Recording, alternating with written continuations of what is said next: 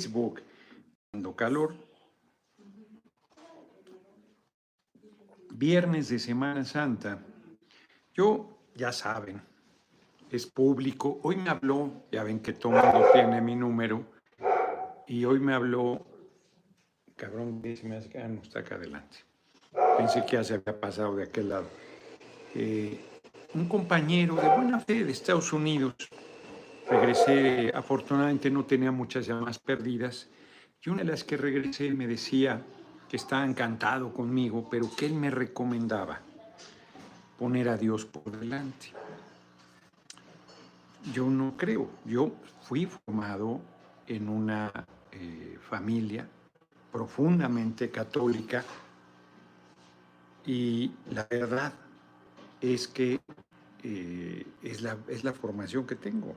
Pues es una formación a fuego. Te, te inculcan esas ideas desde niño, pues crees en lo que te dicen. Se te queda ahí. Por supuesto fui al catequismo, lo que he comentado, como tenía buena memoria, eh, hice de catequista, que en realidad es ayudante del catequista. Eh, alguna vez, me acuerdo, pues, como era yo muy vivo, me presentaron al obispo de Tlalnepantla y yo me sentía el colmo de la importancia porque me habían regalado un, crucifijo de madera. Este, y esa es la formación que yo tengo, o sea, no, no que qué formación tenga. Me regalas juguito, lo puse hasta arriba en el congelador, ya debe estar. Café dijiste. Sí, café también. Café. Juguito. Muchas gracias. Que compramos un jugo de manzana buenísimo, natural, de Chihuahua. De manzanas de Chihuahua y el jugo pasado en Chihuahua. Una pequeña digresión. Aquí, como hay mucha gente que es vegetariana y naturista y la chingada, entonces hay tiendas que encuentras cosas interesantes. Es el caso de estos jugos. Yo ni sabía, pero ahora este, los había visto ahí.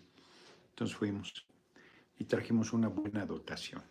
Entonces, volviendo al tema, me decía este hombre hoy por la mañana cuando me habla, estás muy bien, pero con Dios por delante, tienes que poner a Dios por delante. Él es mexicano, vive en Estados Unidos, indocumentado. Él decía de sí mismo ilegal, digo, ningún ser humano es ilegal. Venga, a mí nos saludos desde lejos, nuestro próximo presidente de los Estados Unidos mexicanos. Muchas gracias, gracias por tu cooperación. Entonces, pues esta gente muy creyente y que, Dios te bendiga y que primero Dios y todo te echan Dios por delante, efectivamente. Y entonces yo le dije, pues tú sabes que yo no creo, no soy creyente. Y no sé por qué la gente, yo conozco compañeros que no creen y se la pasan invocando a Dios, no creen. Y a mí no me parece eh, ni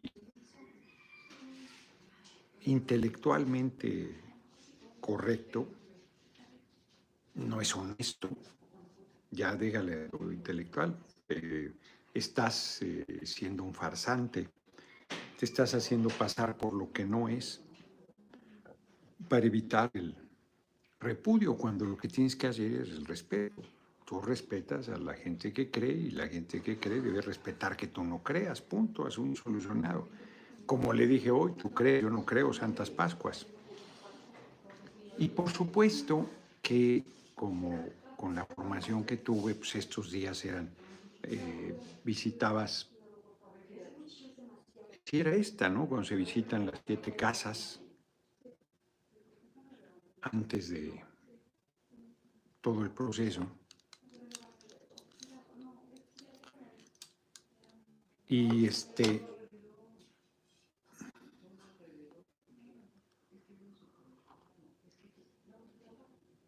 conozco además, eh, me gusta eh, la arquitectura religiosa nuestra, particularmente la de México, que es muy espectacular. Aquí se creó el barroco, por ejemplo. Y en estos días, pues eran días ciertamente de guardar y no, porque por un lado no teníamos dinero para ir de vacaciones ni nada, estábamos en casa. Pero el sábado de gloria era un día, un día festivo y era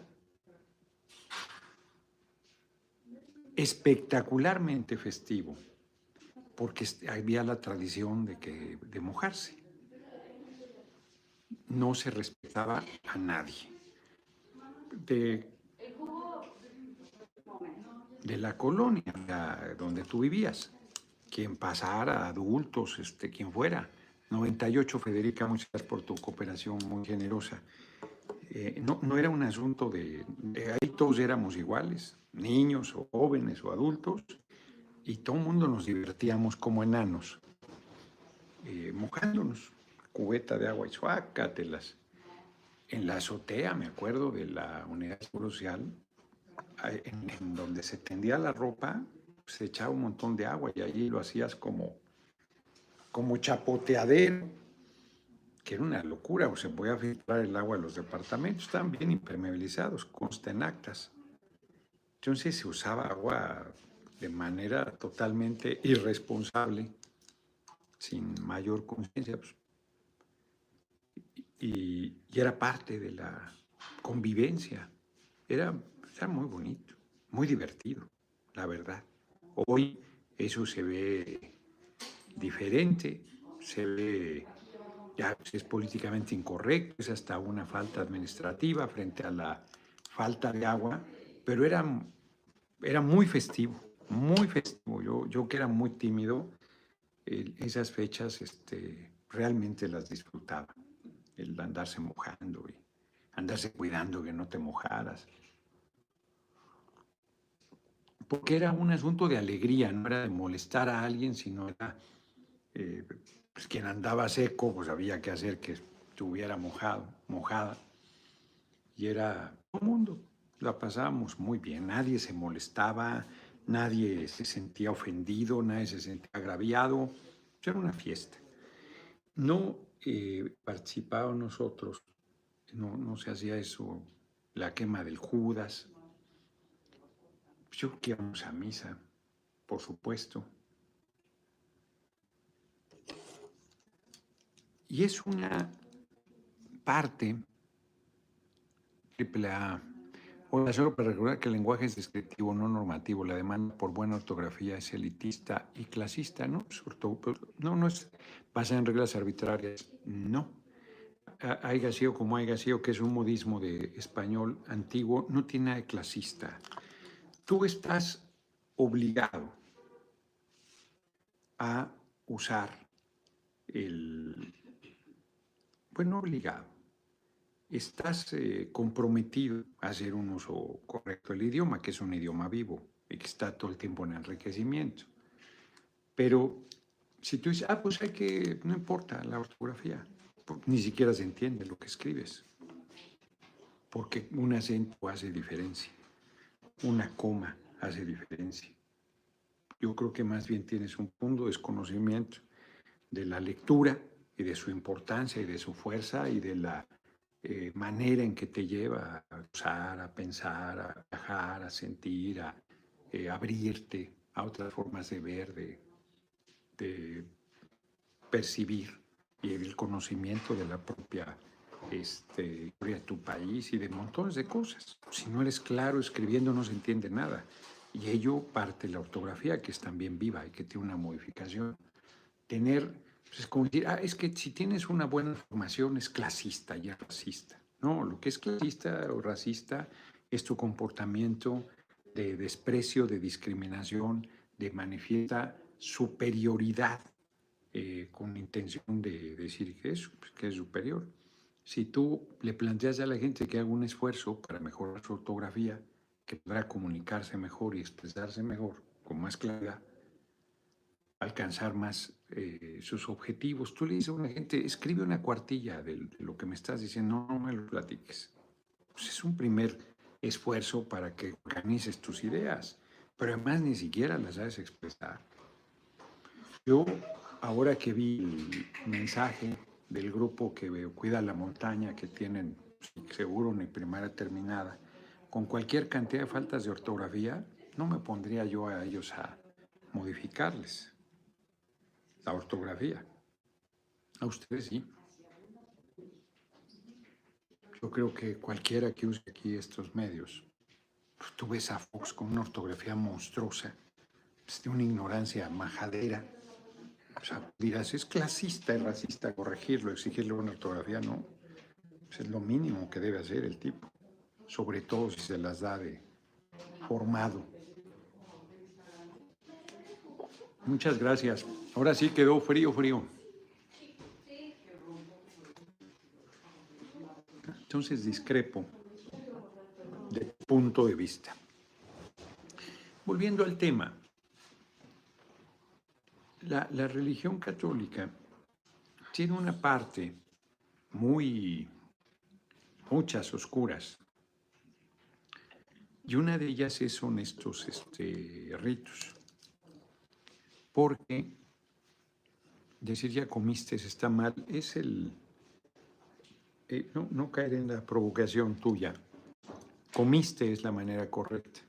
Ya regiones donde usan eh, así, el español, hay quien se come las heces en ciertas regiones del país. Pero hay una forma este, general de expresión que el idioma plantea. Pero pon con K y pon con Z,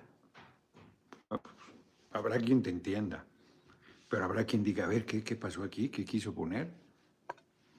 Estamos hablando de ortografía, entrada, no las conjugaciones de los verbos, unas reglas que pues, si no sirvieran para nada pues, no deberían existir. Habría que abolirlas todas, erradicarlas. Se discutió mucho el solo sin acento o con acento. La Real Academia lo quitó y tuvo que dar marcha atrás, porque había confusión en el uso del solo con acentos, al no ponerle el acento al que debe llevarlo. Ahora dijeron que de las dos maneras está bien. Sí, la, la permiten, pero así ha sido siempre, pero lo habían prácticamente abolido. Tiempo pasado, tú dices, este, con acento, sin acento, hay palabras que escriben igual y el acento marca la diferencia en el tiempo. Entonces, este, pero plantea lo que gustes. Yo no estoy de acuerdo con tu planteamiento, que es racista y es clasista. Ahora resulta que hay que... Yo hablo como habla todo el pueblo. No, qué barbaridad, qué horror. Debe expresarse con corrección. Y yo digo, y hay espacios donde lo hago, porque no quiero dar pretexto a que se, se desvíe la atención del tema central que quiero comunicar. Si tú quieres comunicar las cosas con puntualidad sin que se desvíen, pues de entrada lo haces bien. Si está lleno de faltas de ortografía, está mal redactado, está confuso, es oscuro, pues difícilmente vas a poder explicar con claridad lo que quieres plantear. Así que no, no ni racista ni clasista. Puedes hacer un uso racista y clasista del tema, como puedes hacer un uso racista y clasista de tener un título universitario, como puedes hacer un uso racista y clasista de tener un estatus económico, como puedes hacer un uso racista y clasista de lo que te dé la gana. Pero plantear a la gente que tenga buena ortografía no es ni racista ni clasista. Carlos Sepúlveda. Entonces no son arbitrarias, no son reglas claras que soportan el entendimiento de las ideas y del idioma. Se agradece a quien enseña, se rechaza a quien intriga. Exacto, exacto. Ahora resulta, porque además han llevado, como el compañero presidente se come las heces y las dice de más, ahora quieren hacer de los defectos virtudes. Y no vi el programa de los caricaturistas, son mamoncísimos varios de ellos mamoncísimos. Hernández, que me gusta mucho su trabajo, es mamoncísimo en todas esas cosas. Y ahora resulta que en defensa del, del, habla popular. Bueno, pues yo suelto carajos y chingados y cualquier cantidad de cosas en defensa del habla popular. Soy mucho más radical. Volviendo al tema, me quiere desviar este esta persona del tema de fondo, que es la culpa y la violencia. El conde de la Feré. Exacto, mamá caña, mamá caña o mamá caña. Son dos cosas diferentes, exacto. Exacto. E, solo por poner un ejemplo de la importancia de los acentos. Hmm. Ya me iba a ir al, al libro. ¿Cómo se llamaba este? El inventor del gallito inglés. Fue muy famoso. Fue el primer libro, yo creo que leí completo. Yo he dicho que la tregua, ya me adorné. El primer libro que leí completo fue ese que decía, no es lo mismo Emeterio Saturnino, Zacarías y Guajardo que meterlo, sacarlo, sacudirlo y guardarlo. A ver, ¿cómo está esto? Ricardo Cervantes, saludos desde San Antonio, Texas. Estoy contigo, Fernández Noroña. Muchas gracias, por tu cooperación. Emeterio, Zacarías, Saturnino y Guajardo. Sí, así era. Casi ya está riendo, Entonces, ¿cómo se llamaba este del gallito inglés? Era, e, es, es un libro famosísimo, muy popular en su momento. Picardía Mexicana se llamaba el libro. Picardía Mexicana de Armando Jiménez Farías. Armando Jiménez Farías, Picardía Mexicana. Tenía perlas de sabiduría. El inglés que sí, el gallito inglés. Y, y quítale el pico los pies. Este, y hasta ahí. Y el procedimiento siguiente, investiguenlo.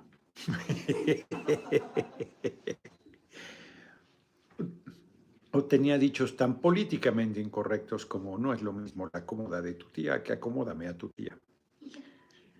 Es que me estoy acordando, estoy haciendo una reflexión hoy en día de reflexión.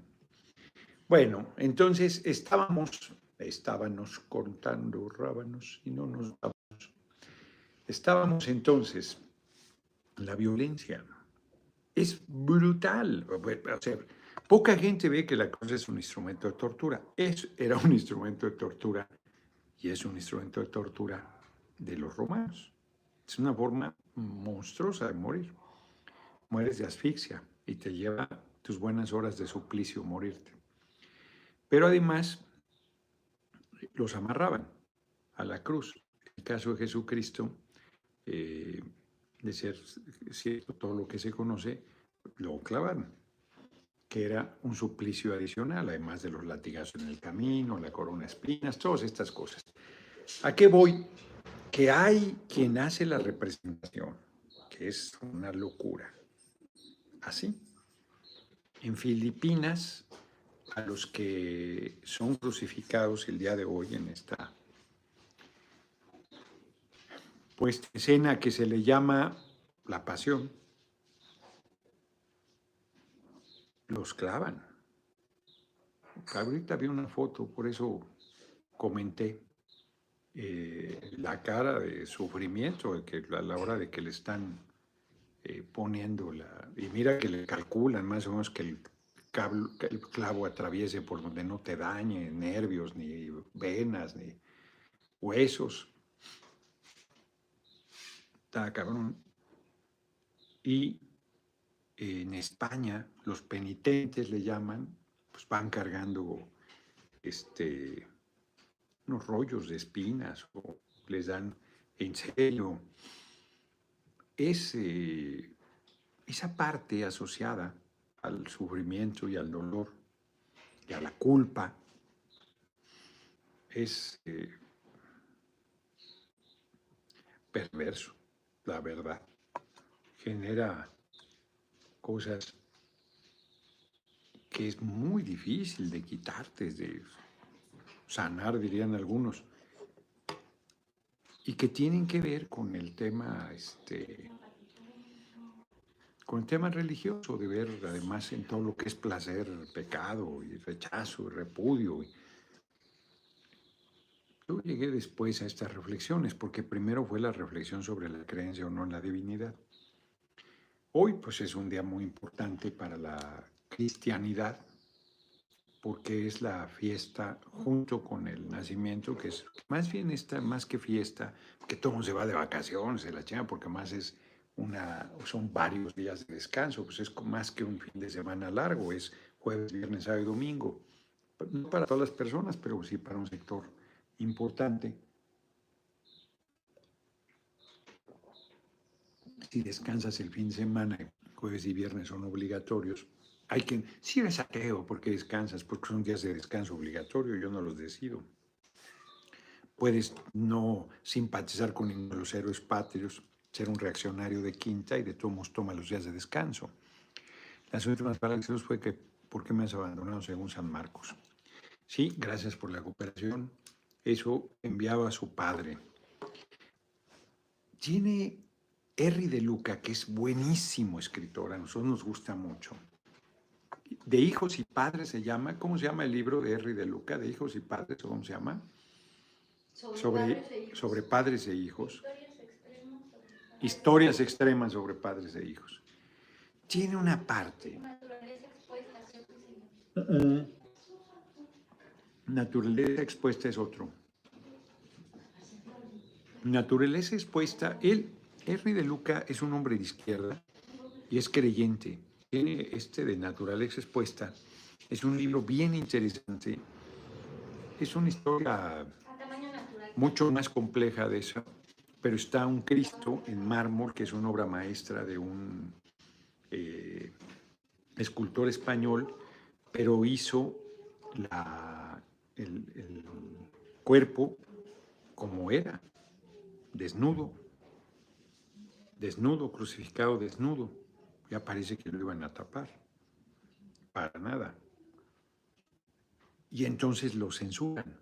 Y luego le piden al personaje que describe ahí de Luca que lo recupere a su estado original. Es una historia bien interesante y hace una serie de reflexiones sobre el tema eh, de la vida de Jesucristo. Y en este de historias extremas sobre padres e hijos, justo está la historia de, ¿cómo se llamaba? El que le pide Dios, es Moisés, no es Moisés, es el de las tablas, que le pide Dios que sacrifique a su hijo. Abraham. Abraham. Que sacrifique a su hijo y él, él acepta. Ya dentro de las historias, y está la historia del sacrificio del hijo, hace una reflexión tipo Sadamago en el, en el Evangelio según Jesucristo, donde pues, se pregunta por qué, siendo todopoderoso, permite el escarnio y el sufrimiento de su hijo. Y entonces hay una parte donde le dice, Padre mío, ¿por qué me has abandonado? En fin, a lo que yo quiero ir, sin mayor digresión, es esta parte que el cristianismo asocia el ser humano también al placer y el dolor, que es este, los masoquistas por ahí se mueven, los sadistas generando el dolor como parte del placer, Y, en estas fechas que hay católicos que se generan, este, bueno, desde, el, desde siempre la Iglesia Católica, los, los sacerdotes y los laicos se generaban este, los silicios, por ejemplo, el uso de silicios, Dante Salazar, que el que le ayudó a Duarte con la corrupción se suicidó, vi, diputado federal que Corral metió al bote hasta que llegó Maru, se terminó suicidando ayer. Sí, vi, vi que se había que se había suicidado. Es una de las notas importantes que hay hoy. Colaborador eh, cercano a César Duarte se suicidó eh, el fin de semana, el domingo. Este. ¿Quién fue el nombre del ex rector de la UNAM? Padilla, Raúl Padilla. Raúl Padilla también, de la UDG. ¿Dije UNAM? No, bueno, ahí la llevo. Este, del UDG. No, bueno, ya me apeñé. Adiós, ya me voy. Es, ya de guardar. Hasta luego. Pues ya, ahí vamos, 24 minutos. También puedo por leer los mensajes, bárbaro. Rafael Castañeda. Pues no me pagaste ni un quinto tú, mamón. Y ya leí tu mensaje. Amelia Liz Carolina ¿cómo les arde a estos tipos? ¿Cómo les arde? Vamos un par de cosas menos, este, polémicas y, que son temas que tenemos pendientes de política. Este y el, tema de la despolitización, que ha estado en el debate en las redes y que vale la pena en este momento apuntalar. Hay un sistema en YouTube que es el super chat, que yo ni sabía que existía. Alguien me sugirió y yo agradezco mucho porque permite que quien quiere hacerme llegar un mensaje se asegura que lo veo, porque paga desde, desde 10 pesos, no, los veo todos, prácticamente no se me va ninguno. 10 pesos, creo que es lo mínimo que se debe dar, y se aseguran, así es que no es un asunto de la cantidad, porque los leo todos por igual. YouTube se con el 30%, así es que no es ninguna ningún este, acto de buen samaritano. Y efectivamente a la derecha le da una rabia que sea tan importante el ingreso que tengo. De las dos maneras, porque no ven el que tiene que ver con la publicidad. Ese no lo conocen. Solo conocen el de los superchats. Pero el de los superchats está siendo muy importante. Quizás más importante que la publicidad a estas alturas. Y les da una rabia Qué bárbaro, este tipo cobra. Ni siquiera el día de guardar se guarda de entregar, se guarda de soltar su veneno, se guarda de su rabia inmunda. En el tema de la politización, voy a explicar dos figuras electorales. Cuauhtémoc Cárdenas, en 1988, fue candidato del Frente Democrático Nacional. Fíjense, no recuerdo si iban en coalición. Es muy probable que fueran en candidaturas comunes. Yo creo que iban en candidatura común y por eso la desaparecieron. ¿Cuál es la candidatura común y cuál es la coalición? La candidatura común, Hugo Campos, el artículo tercero garantiza la libertad de creencias, pero el criterio de la educación debe ser sí, laico, científico, combatiendo la ignorancia, la servidumbre, los fanatismos y los prejuicios. Urge fomentar el pensamiento científico, la educación laica. La revolución planteó educación laica y luego fueron haciendo reformas a la Constitución para meter la educación religiosa, que no es educación. Francisco Macareno, ahí va mi diputado para que más les arda, exacto. Muchas gracias a ambos. La coalición, primero la candidatura común, que fue la de 88. El PPS, el PAR, que ya desaparecieron, el Frente Cardenista, todos que eran partidos paraestatales, espaleros del gobierno, ahí se fueron contra el gobierno y apoyaron la candidatura de Cuauhtémoc Cárdenas, que era una candidatura común. ¿Qué quiere decir eso? Que los tres partidos llevaban al mismo candidato, pero que cada partido veía que la población votara por ellos para que se este, disputaban los votos entre ellos mismos. Iban juntos, pero, pero no unidos absolutamente, porque eran competidores entre ellos mismos. El PMS también apoyó al final a Cuauhtémoc y fueron candidaturas comunes. Quiere decir que todos los que votaban por el PMS votaban por Cárdenas y los que votaban por el PPS votaban por Cárdenas y por el PAN por el Frente Cardenista. Si votabas por más de un partido se anulaba el voto porque no era una coalición. Eran, eran, cada partido llevaba su candidato y el candidato era el mismo. Pero no se podía, eh, no, no existía el acuerdo de de, coincidencia de voz entre más de un partido. La coalición votas por cual, la coalición no votas por cualquiera de los partidos. Es un solo símbolo de todos los partidos que van unidos, no disputan entre ellos y tú votas por la coalición. Efraín Aceves, para que les dé más rabia la oposición. Salud, mi querido Gerardo. Ándale, generosísima cooperación y gol de primera. Ardor eterno, así sea. Eso se quitó porque se hacía una tabla, como cuando haces un negocio. Cadio Barrón y López, muchas gracias como siempre por tus generoso comentario y tu generosa y cotidiana cooperación. Igual que Benjamino, todos los días cooperan. Muchas gracias. Entonces, la, la coalición, como cuando haces un negocio, ya lo he dicho, yo pongo 70 pesos, 100, y otro pone 20 y otro pone 10, pues son 100, se reúne el capital de 100. Y según, si no ganas nada, pues salió mal. Pero si ganas 100, ¿cómo se reparte? Pues 70, 20 y 10, pues igual que como pusiste. Pero si ganas 200, ah, entonces ahí va variando, puedes mantener la misma proporción o puedes ir alentando que los que menos pusieron le metan fuerte el hombro porque mientras más ganancias haya, más les toca, no solo el porcentaje que pusieron. Eso hacen las coaliciones, por eso hablan de transferencia de votos que no existe, porque el voto es para la coalición, no es para un partido que le da a los demás.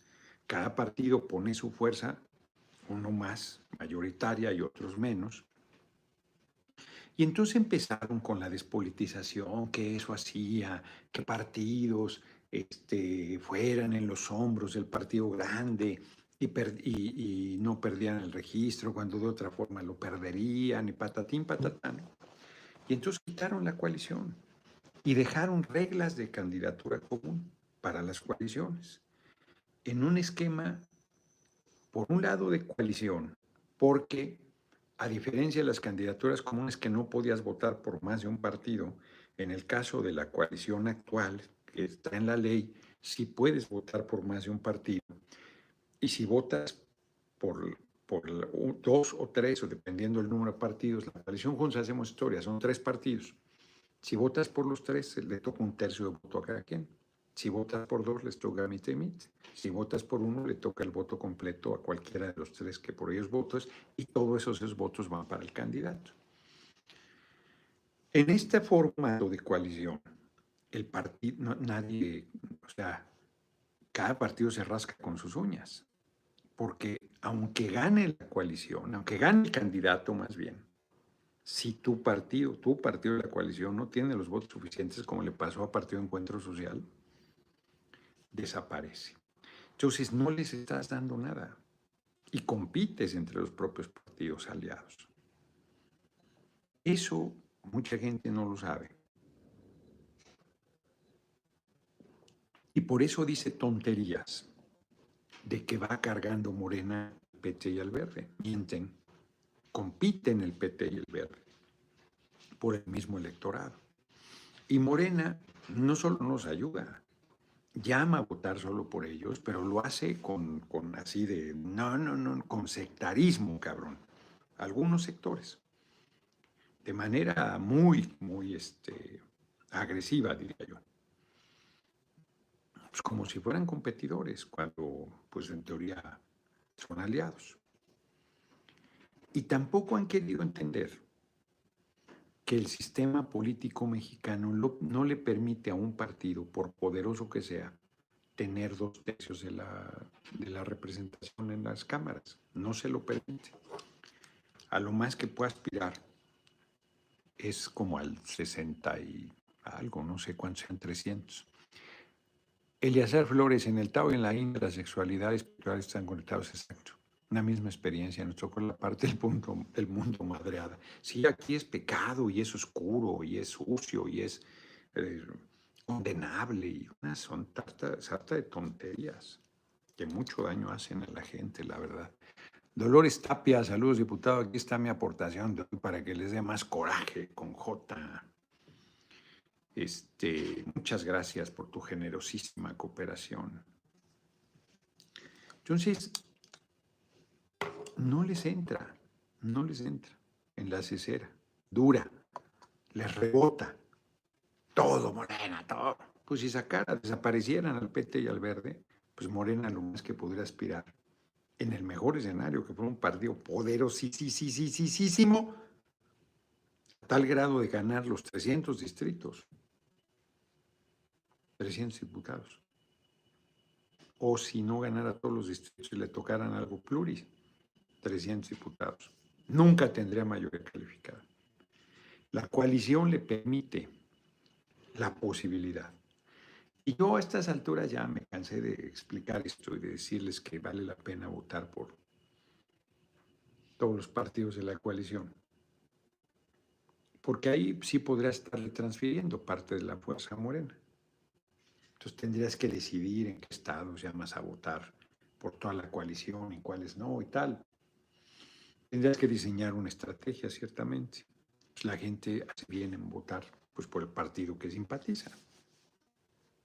Aunque el fenómeno y el efecto que se genere sea el que estoy diciendo. Y lo que el PT y el Verde tienen que hacer es crecer electoralmente para dejar de, bueno, disputar con Morena y con el Verde, con Morena y con el PT y el PT con Morena y con el Verde. Ese es el efecto, yo diría que negativo, que en vez de que estés eh, compitiendo con los adversarios, estás compitiendo con los compañeros. Ese es un efecto eh, negativo de la, de la actual coalición. Con esa vamos a ir ¿eh? en 2024, además. No, no, no, va a haber cambios en la ley. Muy probablemente. Bueno, eso no se cambió además porque el compañero presidente amenazó con vetarla. Ahí la llevamos. Entonces, esa parte venimos arrastrándola de despolitización de desconocimiento del sistema electoral, de odio a la política, de odio a quien se dedica a la lucha. Francisco Beltrán, muy buenas noches, Noña. Ánimo, saludos Carolina, saludos para Horacio Flores. Simplemente gracias, gracias, Noroña. No, hombre, muchas gracias a ustedes. Al contrario, muy generosos con sus cooperaciones. Entonces, para discutir algo, Lo primero que uno debe hacer es conocer lo que quiere discutir. Es una irresponsabilidad hablar de algo que no se conoce. Es una irresponsabilidad opinar sobre algo que uno no ha estudiado. Sobre todo cuando lo hacen con una ligereza y con una fuerza como si fueran especialistas. No, no, no, es que deben desaparecer los flores. ¿Por qué, cabrón? Pues son. Falso. No voto si votas. Son unos no los eligen nadie. Sí, los eliges. Los decían los partidos también, los de mayoría. ¿Quién decidió los candidatos de los 300 diputados, de los 300 distritos de mayoría? ¿Ustedes? No. Permítanme decirles que no. Fueron los partidos quienes decidieron. ¿Quién decidió que yo fuera a salud? que fuera candidato en Iztapalapa a los partidos de la coalición. Tienen tanta fuerza los partidos que aunque yo tenga mucha fuerza podrían decidir no hacerme candidato. ¡Qué cabrón! Como los partidos, pues tienen también su interés, dicen, no, Noroña sí, es, nos va a acercar votos, que sí sea candidato. Pero podrían decidir, ¿no? Los partidos deciden, no lo decide la gente. La gente decide ya sobre las propuestas que hicieron los partidos de mayoría y de representación proporcional. Pero les dices esto y se enojan y dicen tonterías y rechazan, se niegan a reflexionar. Yo creo que deberíamos darnos oportunidad de revisar de lo que estamos hablando. Bueno, la reforma que propuso el compañero presidente, la reforma constitucional en materia electoral, propuso la desaparición de los mayoría. Y siguen diciendo, porque sí es cierto que en la... No está la argumentación que ahorita se me olvidó cómo se llama. La exposición de motivos. La exposición de motivos dice que desaparecen los pluris, pero es falso. Los que desaparecen son los de mayoría.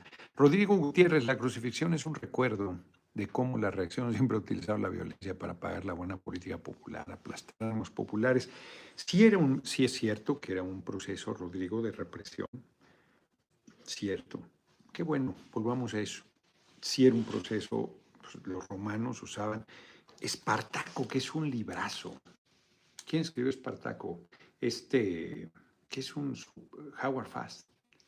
Howard Fast es un librazo Espartaco, deberíamos publicarlo, fíjate. Yo creo que sí se consigue, deberíamos publicarlo, hay que anotar Espartaco. Es un librazo. Empieza con un grupo que van por las avenidas, los caminos que crearon los romanos, que muchos de ellos todavía existen.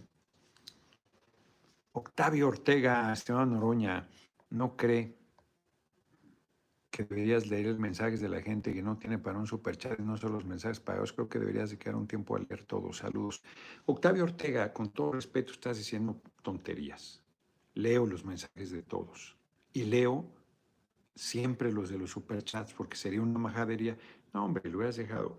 Sería una majadería que yo no leyera los de que cooperan, que lo hacen justo para que su mensaje no pase desapercibido, pero todo el tiempo tan... Yo quiero pensar que Octavio Ortega está hablando de buena fe, pero está diciendo tonterías, jugando, o sí, jugando, haciéndole el juego a los que se ponen rabiosos porque hay las cooperaciones. Angelina Espinosa, Noroña Pueblos de California. Exacto. Y no va a poner a leer todos los mensajes. Mi, eh, ese es buenísimo, de Espartaco al Che, de Nerona Nixon. Ahí está. Este, es buenísimo ese libro. No me acuerdo quién lo escribió. Es una compilación. Buenísimo. De ahí saqué... Eh, está diciendo, si así fuera, no habría videocharla. No habría si me pongo a leer solo los mensajes. Eso es absurdo. Absolutamente absurdo. Yo les decía yo, estábamos en el tema de la crucifixión. Empieza Espartaco en una, una calzada romana, está llena, centenares de seres humanos, eh, sus restos ahí, están comiéndose los opilotes y todo, las aves carroñeras, eh, están muertos en el camino, como un aviso para quien se quiera rebelar, porque son los esclavos que participaron en la rebelión que, que durante varios años que tuvo en jaque al imperio romano Espartaco. Pues es fortísimo porque era una manera, este, por supuesto, de represión, no solo de pena de muerte, sino de pena de muerte brutal. Yo creo peor que esa, solo se me imaginan dos, el empalamiento y quemados vivos. Quemados vivos lo usa la iglesia, la usó la iglesia católica por siglos, por cierto. Terrible. Y efectivamente, bueno, el Sermón de la Montaña lo acabo de leer apenas ayer, lo acabo de leer. Y este, pues sí es un planteamiento de crítica muy fuerte y un replanteamiento. Por eso el compañero presidente acaba de, de hacer una crítica, partió una reflexión de Gandhi que no le dice Gandhi, no, yo no hago ni una sola crítica al cristianismo, hago una crítica a los cristianos que no aplican lo que profesan. Que es cierto, hay un sector creyente profundamente hipócrita, pues, los de la derecha, profundamente mentirosos, fariseos, fariseos en el sentido estricto de la palabra. Y el cabrón de Obregón, en el libro que leí de, de Álvaro Obregón, Luz y Sombra del Caudillo, planteaba a Jesucristo como, como un gran eh, revolucionario y socialista. Decía, a ver, pues si Jesucristo era eso, revolucionario y socialista, cuando empezaban a decir que socialistas y que comunistas, y decía, pues sí, yo no sé por qué se pelea, decía la Iglesia Católica con nosotros y Jesucristo era un revolucionario. Profundamente humano, solidario, la búsqueda de justicia social. A ver, acá Noé Jaramillo, Elisa Huguet y Pascuala Flores están viendo el video y Juan Cortés también. No son superchats. Ah, caray, entonces ¿por qué lo leo? Ah, qué barbaridad. Espero pueda leer mi mensaje. Tuviste suerte, Benjamín Hernández, con Noroña. Como presidente, ¿cómo enfrentará la inseguridad respecto a las extorsiones de derechos de piso? No, no, no haré nada de lo que hace Bukele. Bukele es un facho. Bukele es un tipejo. O sea, yo no sé, se van con la finta. Se van con la finta. Diputado, ha leído más mensajes míos que no cuentan con Operacha, Carlos Sepúlveda. Cada rato te toca, ciertamente. Cada, yo ya dije que voy a seguir la política del compañero presidente. No la voy a modificar en materia de seguridad. Cada chat donde podamos intervenir, le dice Juan Alfredo Morín, Teresa Barragán, hay que hacerlo para promover la figura de nuestro compañero. A veces para defenderlo, ni modo, pero vale la pena. Se les pierde el negocio, dice Roberto Prince Alarcón. Quién sabe quién hable. Luis López, saludos desde San Luis. a Elizabeth Valenzuela, le responden. No he leído, fíjense, yo insisto con lo del Bitcoin que no me he puesto a estudiar, es un tema que debo estudiar. No lo he estudiado. Yo creo que es de, este, especulación, pero seamos conscientes, dice conde la Ferem. No estamos aquí para leer mensajes al próximo presidente. Estamos aquí para escuchar y aprender. Que lea superchats es Ay, cara, ya se me movió. Es ya de por sí una atención. Pues sí. Eh, en el principio espartaco que usted está mencionando, y digna ver cómo los jóvenes romanos veían los caballos cruzados como una diversión. Pues sí, era parte además del espectáculo, el circo romano. Se tiene que entender pues, que eran el imperio dominante y que y que además la vida, si hoy la vida no se valora, si hoy la gente valora más una casa, un carro, los bienes materiales que la vida de un ser humano, vieron a los policías golpeando a un hombre en situación de calle, ven a un niño, a una niña limpiando un parabrisas y se enojan, no les vaya a maltratar su vehículo, los corren con absoluto desprecio, jóvenes, mujeres, hombres, adultos mayores, que no tienen ni un techo y los ven así como si fueran leprosos, porque su bien material vale más que la vida de un ser humano. Pues imagínense en la época del Imperio Romano, que había un nivel de conciencia todavía mucho menor sobre eso. Víctor A. Fíjate, ni siquiera puso un mensaje. Muy generoso. Muchas gracias por la cooperación. Mi respeto y admiración, Enrique Solórzano. Noroña, amigo, el pueblo está contigo. Pues les recuerdo, vamos a terminando, les recuerdo, bueno, hoy trabajamos los 365 días del año. Hoy, hoy no fuimos a la montaña. Ayer nos acostamos tarde por estar viciosos con el dominó. Estamos a punto de, bueno, ya perdieron, si no las íbamos a correr hoy. Hoy perdieron ignominiosamente. Este, mañana tenemos que ir, bueno, yo tengo que ir a la montaña, no sé si va a ir todo el mundo, porque sí me hace falta. Saludos, ayer por Dragón ya andaba batallando otra vez, Hipólito Aventurero. Lemus corrió a las botargas que en el PT en Guadalajara. Este, no, eh, o a poco hubo problema otra vez. Horacio Benítez, piense que Lemus trae ahí en Guadalajara una política agresiva sobre todos los que hacen arte en la calle y los eh, pues, pendejos ambulantes y todos que se han ganando la vida. Y trata a los compañeros del PT que andan promoviendo la afiliación como si fueran lo mismo. Debería tratar a todo el mundo. Y más a quien está haciendo una actividad pública, que es su derecho constitucional. Sergio Castro no da su videocharla y usted decide cómo la hace. Pues sí. Pues sí. O sea, e, efectivamente, como bien dice este Sergio Castro, ahora resulta que estos güeyes me van a venir a decir después de años de estar manteniendo este espacio, cómo lo debo hacer y cómo va a ser de mayor utilidad para la gente. No, bueno. Lo que hay que leer. ¿Por qué les arderá tanto que la gente me apoye económicamente? Y le voy a quitar el económicamente, porque les arde tanto que me apoye la gente. Me excluyen de las encuestas y les cae a palos todo el mundo. ¡Eh! Yo voto por Noroña, yo apoyo a Noroña, ¿por qué lo excluyeron? Para que no se anden. Un día como hoy, que es movible, se ejecutaron literal a Jesucristo.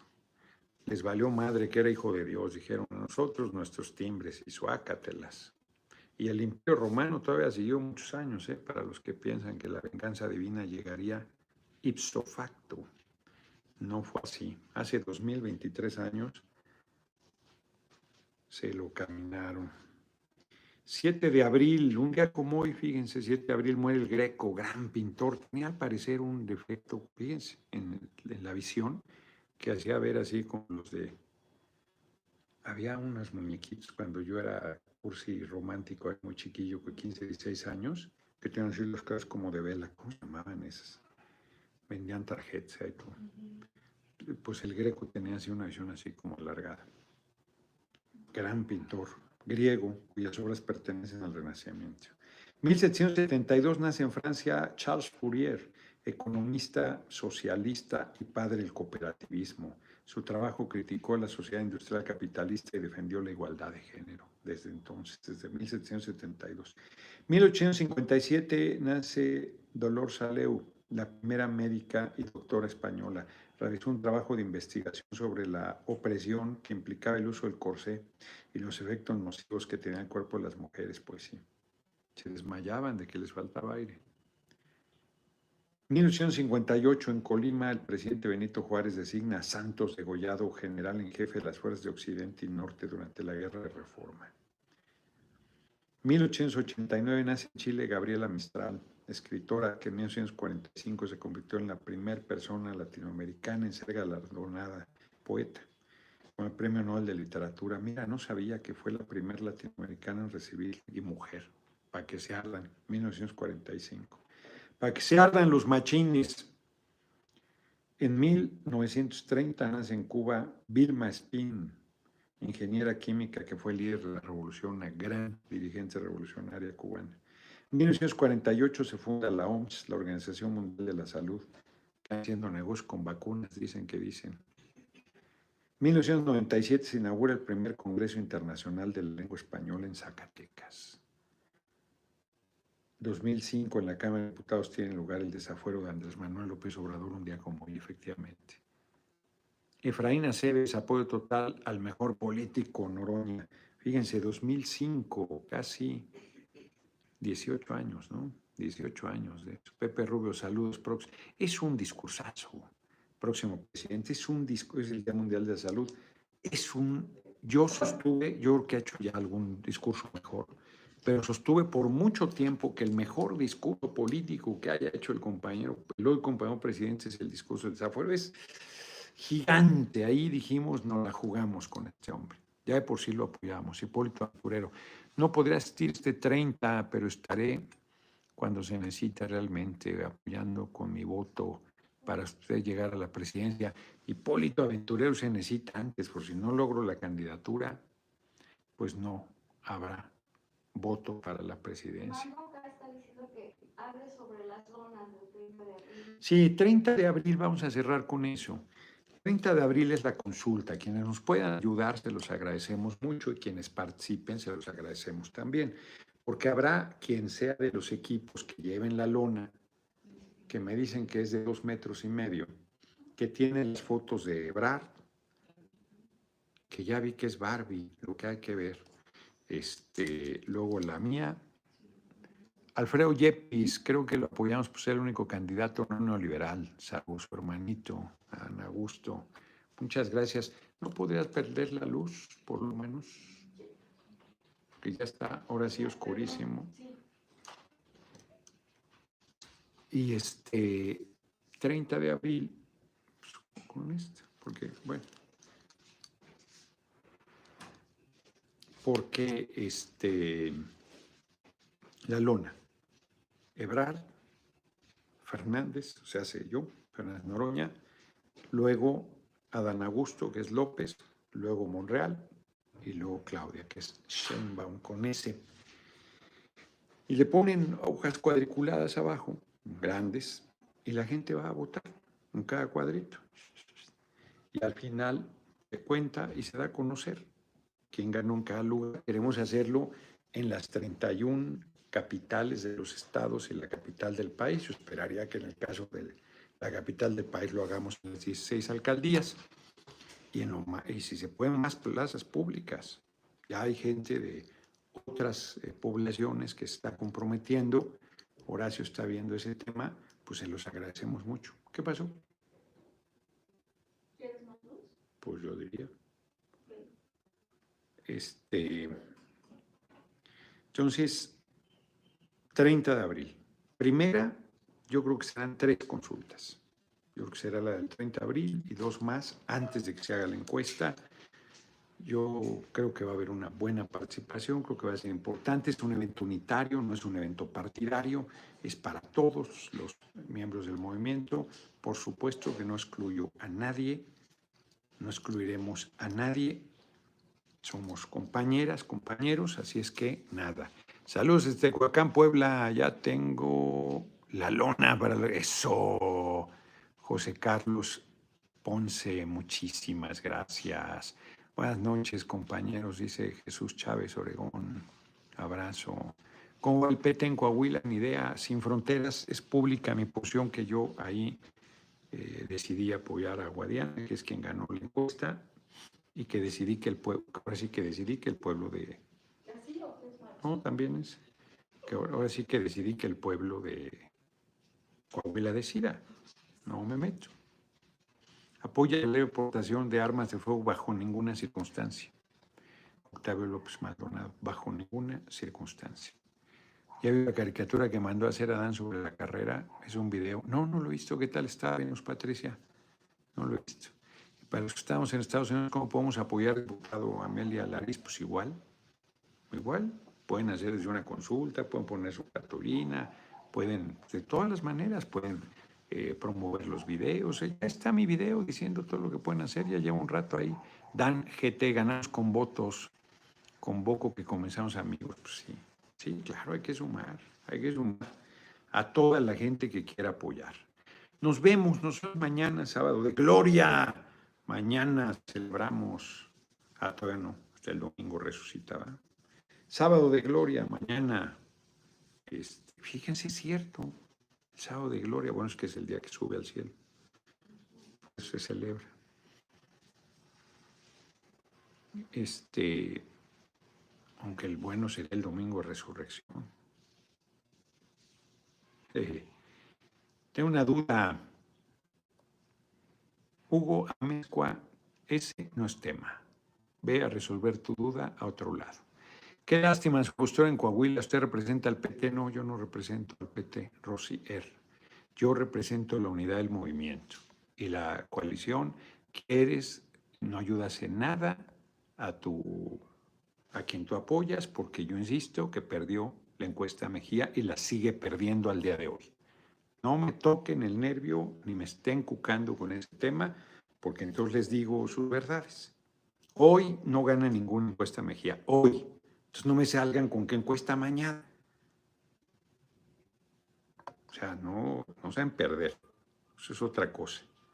Y, sé que no es un candidato muy popular Guadiana, pero es quien les ganó la encuesta. Punto. Entonces, este, yo no voy a. Pues va a ganar Mejía, ¿no? ¿Para qué quieren? ¿Para qué quieren que yo vaya a apoyarlos? Lleva a toda madre, es el gran fenómeno, la chingada, ¿no? no pues, yo ya dije, no me estoy metiendo, bastante hago con no meterme bastante. Porque si voy, iré a apoyar a Guadiana. Entonces, mucho los estoy ayudando, dejando que el pueblo de Coahuila decida, yo no me meto más. Ya fijé mi posición, ¿para qué están cucando? Nos vemos. Nos vemos. Angelín, próximo presidente, dice. Hasta la victoria, dice Román 67. Viva Guadalajara. Ah, no, perdón, viva Guadiana, el ganador de la encuesta, dice José Ábalos. Realmente murió Jesús el miércoles a las 3 de la tarde, o tres días después, el sábado. Bueno, yo en esas cosas no me meto más. Nos vemos. Yo como, como no estaba ahí y lo que leo, pues hay mucha discusión. Respeto las fiestas, la celebración, la, conmemoración, porque no son fiestas.